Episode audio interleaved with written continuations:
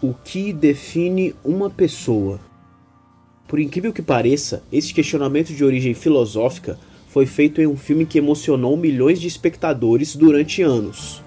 O Homem Bicentenário é um filme norte-americano de 1999, uma comédia dramática de ficção científica dirigida por Chris Columbus. Em um futuro distante, máquinas são construídas com o objetivo de realizar serviços domésticos e auxiliar os seres humanos em suas tarefas diárias. O personagem principal do filme é um robô interpretado por nada menos que Robin Williams. Este robô, chamado Andrew, aos poucos começa a desenvolver características similares às dos seres humanos, como curiosidade, inteligência e emoções, o que faz com que ele questione a humanidade e a ele próprio sobre o que o diferencia das pessoas. Este questionamento que ocorre na ficção faz com que nos lembremos de outro questionamento que ocorreu no início da história da igreja. A seguinte pergunta surgiu: Quem é o Espírito Santo?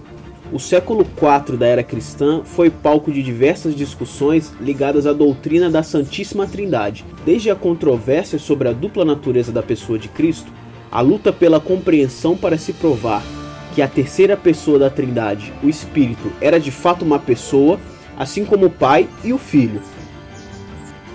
Macedonianos e pneumatômacos foram alguns dos responsáveis por difundir a crença de que o espírito não possuía a mesma essência do pai ou do filho. Tal crença foi refutada principalmente por homens como Atanásio e Gregório de Nissa. Após séculos de discussão, a conclusão em que a ortodoxia cristã chegou foi que o Espírito Santo é uma pessoa. Assim como um robô, cheio de características humanas, foi questionado, a definição de pessoa do Espírito Santo também. Mas esta conclusão foi definida devido à revelação que as Escrituras fazem do Espírito. Ou seja, a Bíblia diz que o Espírito Santo é uma pessoa, já que possui as características que definem como tal. O Espírito Santo possui inteligência, o Espírito Santo possui vontade. O Espírito Santo possui sentimentos.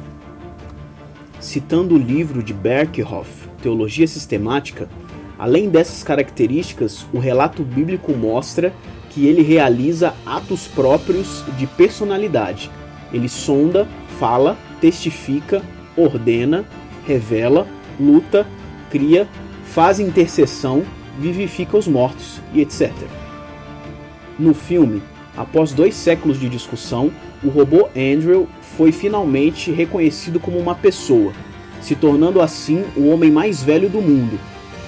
Na história da igreja, a discussão levou quatro séculos, até que o Espírito Santo fosse finalmente reconhecido como a terceira pessoa da Santíssima Trindade.